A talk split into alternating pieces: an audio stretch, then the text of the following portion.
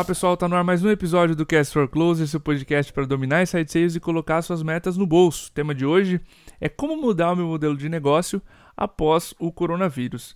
Para você que ainda não viu, a gente acabou agora na data dessa gravação meados de maio, a gente acabou de soltar um estudo sobre o impacto do coronavírus nas operações comerciais. Diferente daquele primeiro que você pode ter visto, onde a gente analisou ligações e e-mails, esse é mais focado no plano de ação e como o coronavírus, a pandemia, a quarentena, enfim, esse cenário todo impactou as empresas. A gente perguntou quem fez demissões, quem deu descontos, qual o horizonte das ações que você tomou como empreendedor, como gestor comercial, enfim. E o foco é entender como as empresas estão se preparando e agindo nesse período.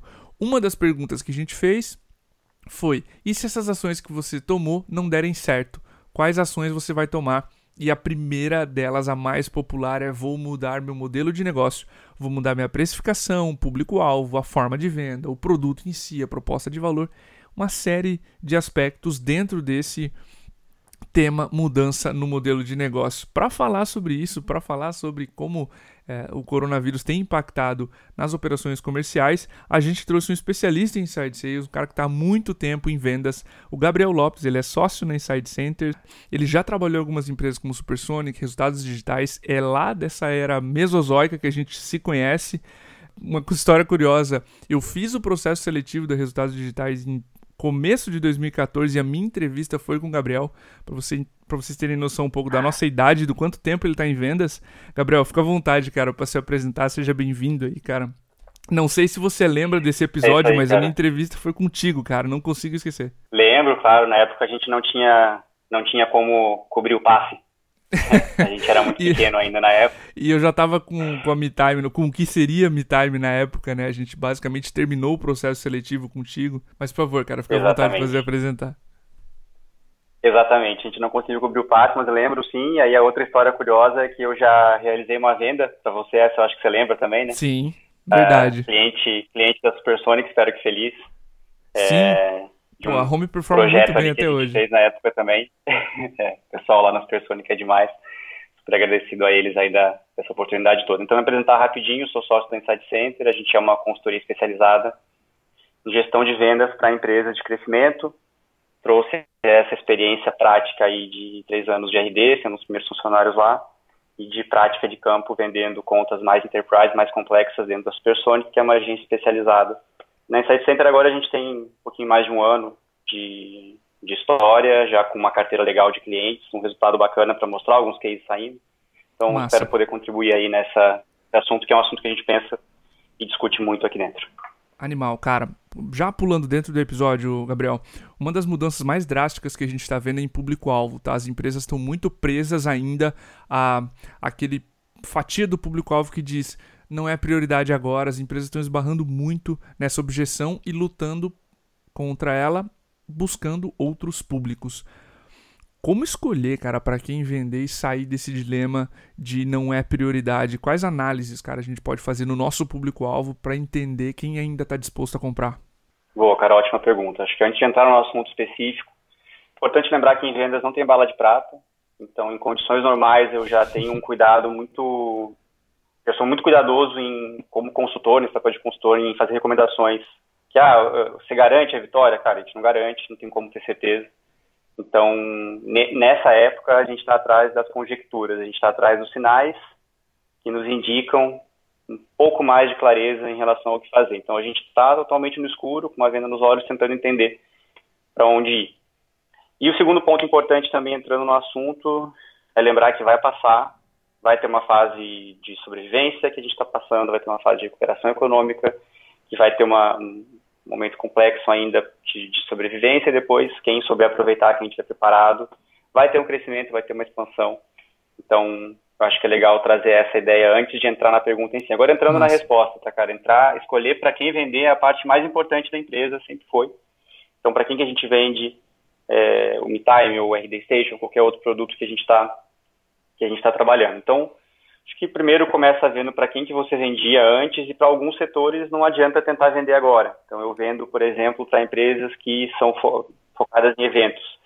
Não tem evento acontecendo. Não tem como você vender para quem faz evento. Eu vendo só para empresas de turismo. É muito difícil. É um mercado que ainda, a gente tem um dos nossos primeiros clientes, é uma empresa de turismo, de um SaaS para turismo, e, e eles estão bem, estão conseguindo é, sobreviver, mas é muito complexo se você tem a estratégia comercial focada em vender para empresas de turismo. Então, acho que em alguns casos eu já tentaria arriscar fora da, da, da ideia de vendas. Perfeito. E para você escolher novos segmentos, cara, é, tem dois pontos aí. Primeiro, um teste, iteração rápida. Então, abordar alguns mercados novos, então tentar entender quais são os mercados que tiveram impacto um pouco menor pela crise. E depois a gente entra um pouco mais a fundo nessa escolha, mas em tentar, tentar entender como que você consegue é, aplicar o seu produto, aplicar a sua solução no mercado que talvez esteja em expansão. Porque é, é claro que existe um fator retração, existe o fator diminuição da movimentação econômica, redução em todo, toda movimentação de capital, mas existe um grande fator realocação também. Então, muito esforço e muito dinheiro no mercado que estava em um lugar, está indo para outro lugar, correto? Sim, sim, total. Cara, tem um exercício muito interessante que a gente está fazendo aqui com a base de clientes, que é, ao invés de gastar saliva com o prospect, a gente está propondo isso, você conversar com seus clientes que ficaram.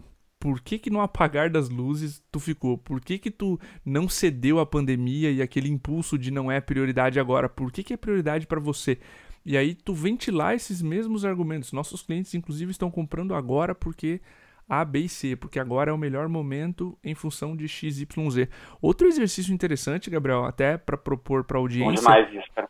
Olhar olhar análogos nos Estados Unidos, enfim, outros mercados mais maduros, o que que os, o que que os seus análogos estão fazendo? O que que a MeTime dos Estados Unidos está fazendo lá? O que que a MeTime da Londres ou enfim da Europa está fazendo? Enfim, esses análogos, essas empresas que fazem o que você faz, só que em outro país, eles também te dão pistas de quais mercados estão mais aquecidos e assim como você vai começar uma empresa nova você olha os seus análogos fora do Brasil e acha os mercados mais ou menos semelhantes aos deles para cortar caminhos, faça isso agora. Olhe benchmarks, olhe outras empresas concorrentes, onde o pessoal está mirando, onde os mercados estão mais aquecidos. Procure estudos de Bain Company, de consultorias grandes. Esses caras têm muitos dados sobre Brasil, Latam, América do Sul, enfim, para ter inputs para você até descobrir mercados novos. É, a gente aqui acaba trabalhando como consultoria especializada em gestão, a gente acaba acompanhando muito McKinsey, bem uhum. é, BCG Falcone, e esse pessoal tem bastante conteúdo até, cara. McKinsey tem um, acho que é semanal ali, eles fazem McKinsey Talks com gente muito boa. Semana passada teve até o Anderson Tis, que é um dos, um dos grandes investidores aqui do Brasil, Redpoint e tal. Então acho legal acompanhar esse pessoal legal olhar também para mercados que a gente não está tão acostumado a olhar, né? Como os Estados Unidos é Perfeito. é comum, mas ninguém no Brasil olha para a China. Ninguém sabe muito bem o que é a China. é, então dá uma olhada, o que está acontecendo lá, na medida que a gente conseguir entender, é um ambiente super complexo, né? Mas é um momento, então alguns meses na frente da crise que a gente está vivendo, já tem uma tendência de recuperação em alguns lugares para poder contextualizar na base de clientes de vocês aonde que eles estão, nessa crise toda e onde que eles começam a ver a luz do fim do túnel. Então, eu acho que é legal ter essa, essa atenção contextual também. Um ótimo ponto. A China realmente está passando há mais tempo né, por esse coronavírus e se os setores que estão já estão se recuperando lá se replicarem aqui, tem um ótimo indício do que vai funcionar. Cara, outro ponto massa pra gente abordar, Gabriel, são canais de aquisição. A gente tava conversando off-topic aqui, né, antes da gravação, montando as perguntas e uma das coisas que tu trouxe foi, cara, vamos falar um pouquinho de canal de aquisição, o que que tá funcionando melhor. A gente tem outras empresas fazendo coisas muito inesperadas, como a ReHap, tá colocando os seus atendentes, né, para vender, para se tornarem revendedores e venderem brinquedos online, enfim. Quais canais de aquisição têm se mostrado agora mais resilientes no meio dessa pandemia, Gabriel? Bom demais, cara. A gente está entendendo aqui, pela análise da nossa base, da base de clientes dos nossos clientes também, que a transformação digital ganhou pelo menos uns 20 anos aí. Né? Eu vou dar um exemplo bem prático, que é a indústria de saúde no geral, médico e de qualquer especialidade. Até três meses atrás, o, o teleatendimento, telemedicina era um negócio quase um palavrão na indústria, pouca gente fala, pouca gente apoiava, e hoje em dia já é uma coisa que é assim, como que eu faço telemedicina? Não se eu faço telemedicina. Então, uns 20 anos aí foram, foram é, acelerados em relação à transformação digital. Em relação a canal, eu até já tinha pensado nessa, nessa resenha anterior ali, a questão de análise e trabalho em cima da base. Então, como que você consegue transformar o seu sucesso do cliente, a sua área de pós-venda, em uma área estratégica para você trabalhar cada vez com mais ênfase em expansão de base a partir dos clientes que você já tem, a partir dos mercados que você já atende. Então, acho que canal digital, é, atendimento da base é melhor. E, cara, é uma coisa importante, assim, bem importante falar é não fazer das estratégias comerciais um negócio polarizado, né? Evitar a polarização ao máximo é, é bem comum. Você fala com uma empresa de inbound, aí eles falam que inbound que funciona e que, na verdade, quem fala que faz outbound também faz inbound, também faz e-mail marketing. E aí você uhum. fala com uma empresa de outbound e elas falam que, na verdade, o que funciona é outbound, mas quem faz inbound também faz mídia paga, e isso é estratégia de outbound, e eu gosto muito do, do dessa conversa aqui, porque a MeTime, pelo que eu entendo, é uma empresa agnóstica nesse sentido, né? Vocês fazem uh, produto que funciona dos dois lados, eu já usei o MeTime para outbound e para inbound também. Então, uhum. assim, acho que em relação a canal, não existe um canal independente do outro, e é bem importante tentar entender esses dois canais. Eu, eu vim de uma, de uma cultura muito inbound e muito inside sales. Tentei field, já fiz várias outras, outras formas de venda, mas eu venho muito dessa cultura de inbound e inside sales. E hoje a gente está num, num modelo que essa polarização ela já não faz tanto sentido, porque é muito mais interessante você entender os seus canais dentro de um espectro, ou seja, eu tenho inbound de um lado, que é aquela pessoa que liga para a minha empresa pedindo um contato e querendo um orçamento para fazer a compra da minha solução, e eu tenho aquele outro lado da empresa que eu nunca me viu, não sabe quem eu sou, eu ligo para ela é, de repente para tentar fazer uma venda. Esses dois extremos, o, o extremo do, do, outbound e o extremo do inbound, eles são raros e não, não são eficientes assim em volume. Então é interessante Perfeito. entender que você consegue fazer no meio do caminho, que tipo de estratégia você consegue fazer na sua base existente para ampliar um pouco a sua capacidade de operação dentro da sua base de leads que já são mais ou menos engajados aí antecipados.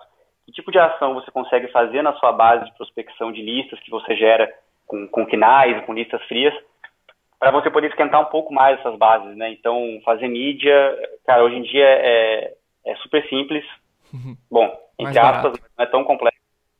Fazer mídia para uma lista que você já tem. E aí a pessoa ser impactada por aquela mídia várias vezes até que ela seja um pouquinho mais, um pouquinho mais quente, um pouquinho, seja um pouquinho mais familiarizada com a sua solução. Então, em relação a canal, eu percebo que canal tradicional, ó, já, já é tradicional inbound, side sales, tem funcionado bem ainda, tem sido um canal bem resiliente para a nossa base de clientes. As pessoas estão em casa, estão com mais tempo, estão algumas objeções de, ah, não tenho tempo, estou na correria, estou no trânsito, é, são mais raros. Então, você tem esse lado mais positivo, se é que pode se dizer lado positivo na situação que a gente está vivendo toda. Então, cara, na prática, assim, tem dinheiro na mesa, o desafio é achar e mostrar que esse capital vai ser remunerado. Então, Acho que esse é o desafio aí do pessoal, é o que a gente tem vivido aqui também. Legal esse ponto que tu mencionou. E toda vez que a gente faz a Inside Sales Benchmark Brasil, pesquisa anual, quatro anos a gente já faz, e a maioria das empresas faz um misto tá, de inbound e outbound, ou seja, de atrair clientes que querem comprar, que estão pedindo orçamento, famoso inbound, e vão ativamente atrás de listas, enfim, KNAIs, enfim, é, outros telefones, Google Maps, enfim, elas usam outras hum. estratégias ativas para criar suas listas. E sim, faz sentido a gente pensar, especialmente no momento de crise difícil, um misto entre ambas para que a gente tenha, claro, a, a parte que você já performa bem, que você faz, você continua, mas que você teste outras alternativas para não depender de uma via só. E sim, esse, esse modelo de inside sales tem funcionado para as empresas porque forçadamente é outro ponto de transformação digital, né? Tem alguns mercados, eu estava falando com, com um amigo também, agora vai ser, vai ser episódio do Cast for Closers, o Pedro, e ele mencionou, cara, quão importante virou coisas básicas do tipo site para alguns mercados de, por exemplo, a gente falou sobre o imobiliário, quanto de, de peso tem agora o site, a experiência, a navegação, as fotos, já que o cliente não pode ir para dentro de um imóvel, né? Então, é, sim, esse processo de transformação digital foi Exato. mega, mega acelerado. Cara, eu queria entrar num terceiro ponto, que é a gente lançou, né, essa pesquisa que eu mencionei no início, e a primeira pergunta que a gente faz em relação não ao que não vai funcionar e, o que você vai fazer é o que você já está fazendo para lidar com a crise? E uma das, uma das maiores alavancas de curto prazo que o vendedor sempre aciona, sempre vira uma muleta, e a gente viu quão, o quanto as empresas estão fazendo, é descontos e condições especiais a clientes, como a gente chamou na alternativa. Cara, como é que a empresa, na tua opinião, deveria tratar a precificação dela nesse momento de pandemia, cara? Tem é a melhor saída, desconto, enfim, dá tua opinião a respeito, por favor. Legal, cara, aqui é uma questão bem de opinião mesmo. Eu sou particularmente contrário a desconto. Acho que é um é um resquício de uma venda que talvez não seja feita do, jeito ideal ou para a pessoa ideal, para a empresa ideal no caso. Mas eu sou mais eu sou mais contrário a não bater meta do que dar desconto. Então eu prefiro dar desconto se aquilo ali vai me fazer, claro, estando dentro das políticas da empresa e do que é correto ser feito. Prefiro dar desconto para bater meta. Eu acredito que a meta é a obsessão, é a responsabilidade de todo profissional de vendas, de todo vendedor. Então, na medida que é política da empresa, que está ok para a empresa aquela prática é, e que faz sentido para você, eu sou bem a favor de liberar o que for possível para poder fechar. Agora, claro, do jeito certo, não de um jeito ansioso, desesperado para fechar, porque e aí, aí, você vai estar numa posição, uma alavancagem negativa e você vai perder, mas sim de uma forma estratégica, realmente entendendo qual que é o impacto daquele desconto na operação. Aqui para desconto é sempre bom entender a diferença se a pessoa do outro lado da mesa não tem dinheiro mesmo, ou se ela não tem capital de giro só para pagar. Aí essa falta de capital de giro eu tenho recomendado bastante que faz sentido atrasar pagamentos. Isso tem acontecido muito em clientes, né? A gente tem todas as empresas têm no geral atrasado alguns pagamentos ou, ou dividido, parcelado, tem imposto, né? Então toda a cadeia ela ela se organiza desse jeito. Então, Sim. cara, na medida do possível, minha opinião é assim: se puder segurar os preços, continuar vendendo, segura. Mas caso contrário, é, reduz, dá desconto que fizer sentido para poder para poder vender mais. Só a recomendação é não contar exclusivamente com desconto, né? Como uma, uma prática já. Tem aquele vendedor que 80% das vendas dele ou dela vem com desconto. Fala assim, cara, não é possível. Né? essas, essas análises que é legal de fazer sempre comparativo com a equipe. Por isso que é sempre bom ter duas a três pessoas ali operando. Animal, tu matou 90% da minha opinião do que eu queria falar sobre descontos. É, exatamente esse, esse posicionamento que a gente tem na MeTime. Uma regra muito legal que a gente usa aqui é: se eu não consigo explicar o desconto que eu estou dando para esse cliente para outro sem passar vergonha, eu não dou. Então, quando você uniformiza, por exemplo, para SMBs, é, a faixa de desconto é essa. É, você não você não titubeia na hora de dizer qual é o desconto e sim, por favor, ouçam o conselho do Gabriel, não usem o desconto como o único motivo para você fazer a venda. A gente não compra coisas em lojas, em objetos que custam muito pouco só porque eles estão com desconto. Imagina comprar um serviço que a sua empresa vai usar, um software. Então não não faça essa venda única e exclusivamente. E isso que você mencionou sobre você está me pedindo desconto porque você não tem dinheiro ou porque é uma questão de negociação e, enfim, falta capital de giro agora, a gente pode atrasar, porque são duas coisas bem diferentes, né? Se você não vê valor, tá tudo bem, mas se você não tem dinheiro agora, a gente consegue negociar alguma coisa mais factível. Mas sim, é, animar os pontos que tu trouxe a respeito de desconto, acho que bate bastante com a, com a venda que a gente prega aqui, porque senão fica uma condição. É. Como tu mencionou, tu fica não é win-win, né? Não é uma situação onde ambos ganham. É, e uma recomendação prática, cara, para quem tá aí nessa frente é dividir o motivo de perda em três motivos. O motivo de perda de dinheiro em três motivos diferentes, que é falta de capital de giro, que é fluxo de caixa, falta de orçamento, de fato, para realizar aquela aquisição, e um terceiro ponto é falta de valor. Então, se você Perfeito. tem, isso é super aplicável para hoje, tá? Chega no CRM ou no próprio Sales Engagement ali no MeTime, e ver o seu motivo de perda. Se o motivo de perda é dinheiro ou orçamento, divide ele em três já, que você já consegue entender melhor qual que é o problema real, porque a forma como você trata com o problema não tem o capital de giro é radicalmente diferente da forma, da forma como você trata o problema não viu valor. Correto? Sim, sim, muito, muito. São dois mundos diferentes. E se, é. se todo o teu time estiver perdendo dinheiro ou perdendo negócios por não é uma prioridade ou não vi valor, é, é um tipo de ação, é discurso, é argumentação, enfim, é posicionamento de marca, etc. E pro outro lado, aí é uma questão de olhar mercado, uma questão de flexibilizar pagamento, enfim. São dois mundos diferentes. Muito massa essa dica de quebrar o dinheiro em três pontos diferentes. Cara, o quarto ponto, uma das maiores bandeiras que a gente levanta aqui em vendas consultivas é deixar de vender o produto e vender a proposta de valor. Cara, sei que existe um, uma infinidade de coisas que a gente pode falar a respeito, mas como tu tá vendo as empresas tratando a proposta de valor delas nesse momento de pandemia? Tu vê conexão entre a proposta de valor e o modelo de negócio delas? Cara, total. E aqui dava para a gente passar o dia inteiro conversando. deve ser o elemento do. Pensando em um conjunto de operação de inside sales, é, deve ser o elemento mais raro que eu já devo ter visto funcionando bem. Assim, devo ter participado de umas 350, 400 operações aí de marketing e vendas nesse, nessa carreira. E se eu via alguém, cinco, seis empresas com esse ponto de proposição de valor clara, foi, foi muito, tá, cara? Porque geralmente a proposta de valor é muito clara na cabeça de quem fundou a empresa. Passar isso para frente é super complexo, tá? Em qualquer operação mesmo, né, que a gente vê funcionando super bem, mais, mais começaram side sales aí, não é, é muito complexo fazer com que essa proposição de valor chegue na cabeça dos vendedores de forma clara. Então, uma coisa que a gente faz muito aqui na, nos nossos clientes é o desafio de tirar o discurso de vendas da cabeça dos fundadores para a boca da equipe de vendas e depois para a cabeça do, do cliente. Então, é super complexo, tá? Que recomendação bem prática. Primeiro ponto, diferenciar problemas que vieram do Covid, que vieram da pandemia e problemas que são oriundos de uma fragilidade prévia na operação de venda. Então a gente viu muito problema que já existia ser extrapolado durante o Covid. Então eu tenho às vezes uma venda que é confusa, o vendedor não faz o follow-up, a gente fala bastante isso no LinkedIn de o vendedor que mais ajuda é o vendedor que faz um bom follow-up e faz um bom acompanhamento, que se compromete a, a enviar alguma coisa e realmente envia.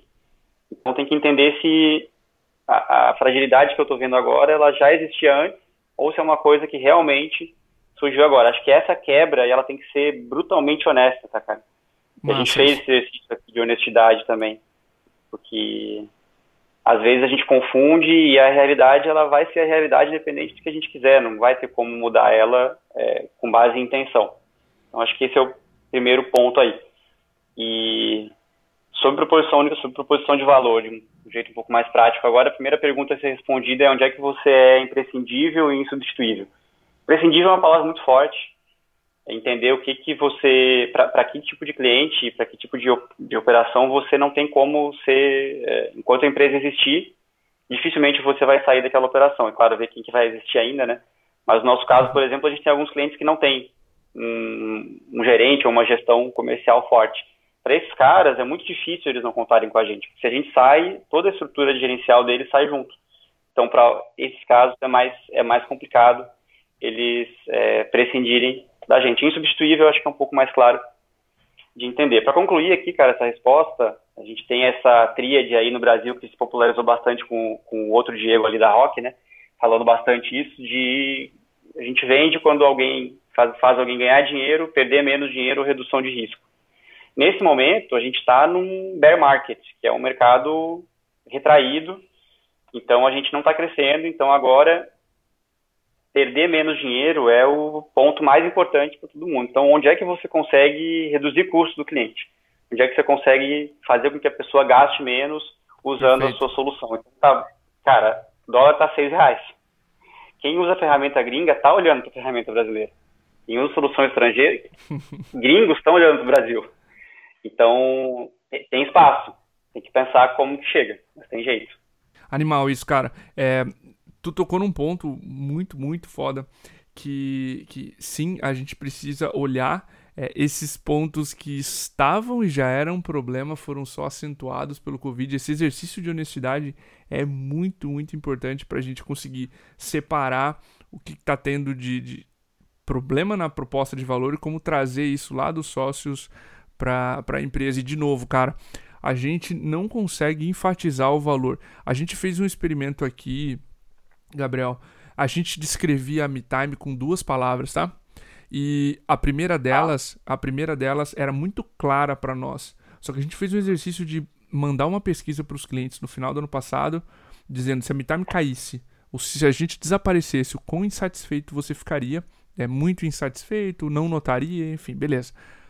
E a descreva me time em uma palavra, ou enfim, a gente fez alguns, deu algumas opções e a palavra que mais os nossos clientes verbalizaram é totalmente diferente do que a gente estava imaginando, cara. Não vou entrar aqui no mérito de é qual palavra é, mas cara, é impressionante o quanto seus clientes eles têm uma proposta, eles percebem a proposta de valor da sua empresa diferente até dos fundadores e, e norteou muitos dos projetos que vêm para esse e para o próximo ano, inclusive. Mas, por favor.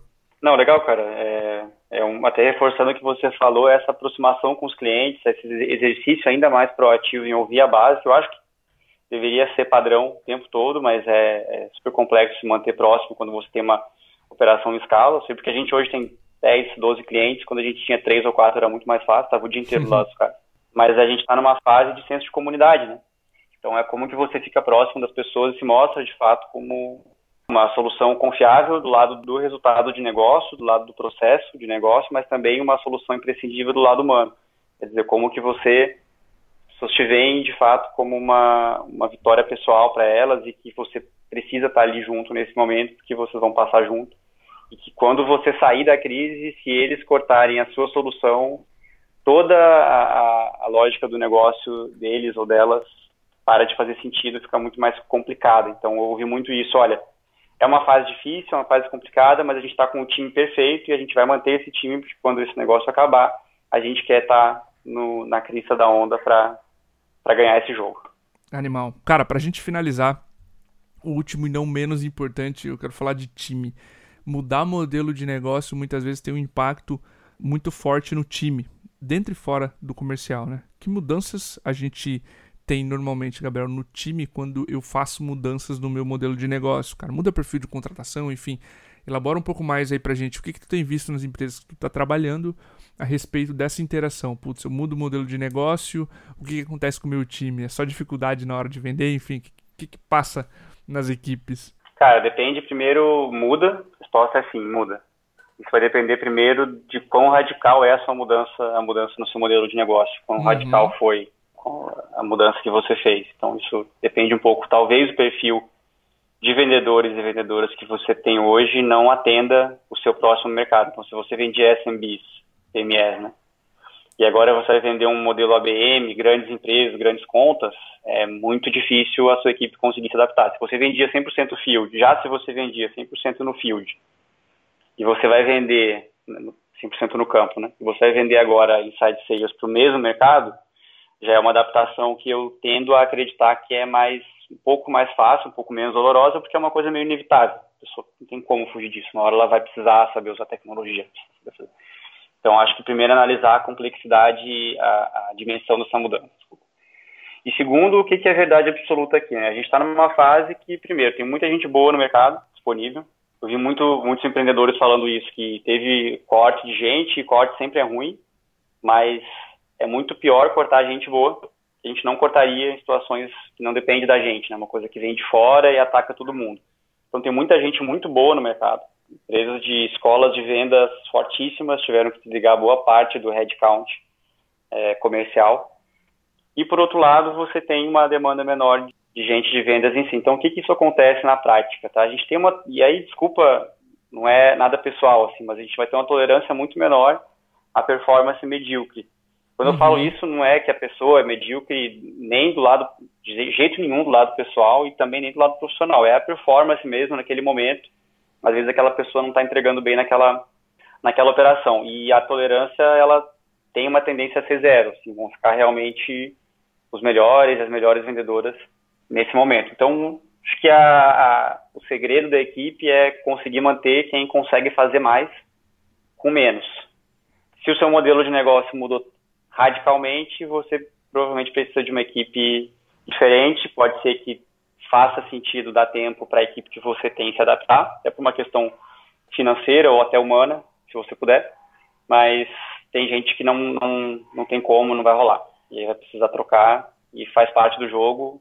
Vamos em frente. Acho que as pessoas têm talentos e sets skills aí diferentes que podem ser aplicados em outras operações e vai ter, ser melhor para elas e vai ser melhor para a empresa também, porque é, eu acredito muito que a equipe de vendas, o vendedor, a vendedora, tem uma lógica clara de ganhar dinheiro. Então, até recentemente a gente estava discutindo isso. Ah, o vendedor tem dívida ou não tem dívida? Fez dívida ou não uhum. fez dívida?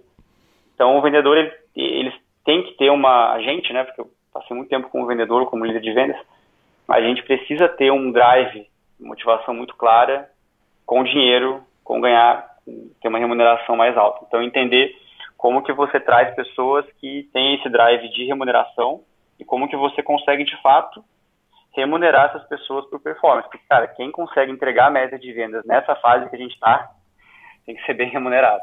Perfeito. É, eu estava conversando com um grupo de empreendedores, Gabriel, e um deles fez uma pergunta que já me fizeram milhares de vezes e normalmente tem um, um viés assim, eu tô querendo demitir e eu quero uma validação externa. E, e ele começou a me questionar sobre perfil, sobre a dificuldade de fazer field sales ou a venda de campo passar para dentro. A gente acabou de lançar um episódio justamente sobre isso, como migrar o vendedor do campo para inside sales. E uma das respostas foi: "Cara, tem alguém do teu time aqui?" Não às vezes tu vai ter que demitir, tá? E às vezes o perfil não encaixa e tudo bem, essa pessoa pode ser muito bem aproveitada em uma outra área, mas às vezes a, per a performance e a pessoa não acredita que dá para fazer vendas remotamente nessa quarentena, nesse cenário, que não é o jogo para ela mais, né? Não se depender da visita é vital, ela saiu do jogo e infelizmente é algo até para libertar a pessoa para fazer outra coisa, às vezes é algo que precisa ocorrer. A dica que a gente daria aqui é não faça todas as mudanças, a não ser que necessárias, drásticas ao mesmo tempo, porque se você mudar a proposta de valor, público-alvo, colocar um vendedor novo, especializar papel, criar uma pessoa que só prospecta, o que a gente chama de SDR, a pessoa que vende, muda o preço, muda o discurso, você mudou tanta coisa ao mesmo tempo que você não sabe o que, o que foi pior, o que funcionou, o que não funcionou, o que puxou a régua para cima e a régua para baixo. E aí o teu time vai sofrer mais, porque são as pessoas que fazem tudo isso acontecer. Então, programe as mudanças de público-alvo, etc, sempre que você puder, para que elas sejam faseadas e esse vender remotamente não seja ainda mais traumático, especialmente para quem nunca fez isso, tá? Isso é o que a gente está recomendando e o que vendo que, que, funciona, porque as transições já são assustadoras o suficiente para o vendedor sentar em casa e ficar ligando o, o que ele estava acostumado a pegar o carro e visitar os clientes. Se você mudar tudo ao mesmo é, tempo. Tem alguns clientes que trabalham com essa frente, cara. É, né? De campo e, e tiveram que entrar, o pessoal está aprendendo, representantes, né? Tem um, um, ciclo de aprendizagem aí. Se eles eram bons vendedores, bons vendedores no campo, eles tendem a continuar sendo dentro de casa Uhum. Existe também, como eu falei, né, um espectro, então não é campo inside 100%. Então, em 2013, na RD, eu fazia venda presencial. E eu fui até Belo Horizonte, peguei um voo e fui lá fazer, fazer a maior venda da empresa na época. Então faz parte, mas é uma empresa que é, é muito fora do padrão. Então, o que eu queria só reforçar ali, cara, do que você falou, é isolar as variáveis. Né? Boa. Então, tenta isolar as variáveis para testar, porque se você testar tudo ao mesmo tempo, a tendência de você não saber o que, que deu certo e o que não deu certo é grande. Outra recomendação bem prática, testa, vê o que, que funciona, mas tenta manter um, pelo menos um certo nível de consistência. Que eu acho, cara, um dos erros mais comuns, assim, que eu já vi empreendedores e, e CEOs fazendo é, cara, mudar o tempo todo. Aí eu vou vender, agora eu vou contratar um pré-vendas, agora eu vou contratar um vendedor, agora eu vou colocar um cara mais sênior, mais júnior. Fala, cara, tenha uma ideia e se apegue a ela um pouquinho. Não é ser teimoso ou teimosa e ficar naquilo para sempre, de jeito nenhum, mas é estressa aquele negócio até o máximo possível. É quando uhum. você vê que não dá mais, não, beleza, então agora não dá mais mesmo, vamos mudar. Mas acho que a, a pergunta é assim: eu vou ter que testar isso de novo nos próximos seis meses? Se a resposta for sim, não desiste, tenta mais um pouquinho. Aí depois você, depois você desiste. Perfeito, cara. Converse com mentores experientes que estão dois, três passos na sua frente. Com, é, comprometa-se com um plano e teste, né? A gente vê também aqui na MeTime muitas empresas testando a, a, a, espirros os planos e não dá certo só hacks. O problema da palavra growth hacking é o hacking. O crescimento vem com ações sucessivas e constantes, né? A gente precisa continuar iterando, uma coisa que tu mencionou, primeira e segunda resposta, continua iterando, testando e dá tempo, tenha calma para que essas ações ocorram. Cara, que aula. Muito obrigado, Gabriel, pela tua presença aqui, pelo tempo que tu tirou pra gente fazer esse podcast. Agora eu tô em dívida contigo pra gente gravar o teu. Animal, Diego. Obrigado pelo convite. Fico feliz de contribuir com a comunidade de vendas. Acompanho faz tempo o Cash for Closers. Comecinho de julho estaremos lá no Vendas na Vida Real, te entrevistando também e pegando um pouco da experiência que você tem na, na MeTime para trazer para base. Obrigado de novo. Show de bola. Cara, para quem quer te achar no LinkedIn, quer continuar trocando uma ideia contigo, quer conhecer Inside Center, deixa teu contato, teu e-mail, teu LinkedIn, enfim, o que você precisar. Com certeza, gabriel.lopes, arroba insidecenter.com.br. LinkedIn, Instagram, barra Gabriel LPSS. Então, só conectar ali vai ser um, vai ser um prazer bater um papo, trocar uma ideia. Toda quarta-feira, às 19 horas, a gente tem uma live, a gente conversa Massa. com várias pessoas do segmento também. Então, quem quiser se conectar, vai ser uma satisfação aí. Show de bola. Gabriel, mais uma vez, obrigado. Obrigado a você que ficou até o final desse episódio. Um grande abraço e até o próximo.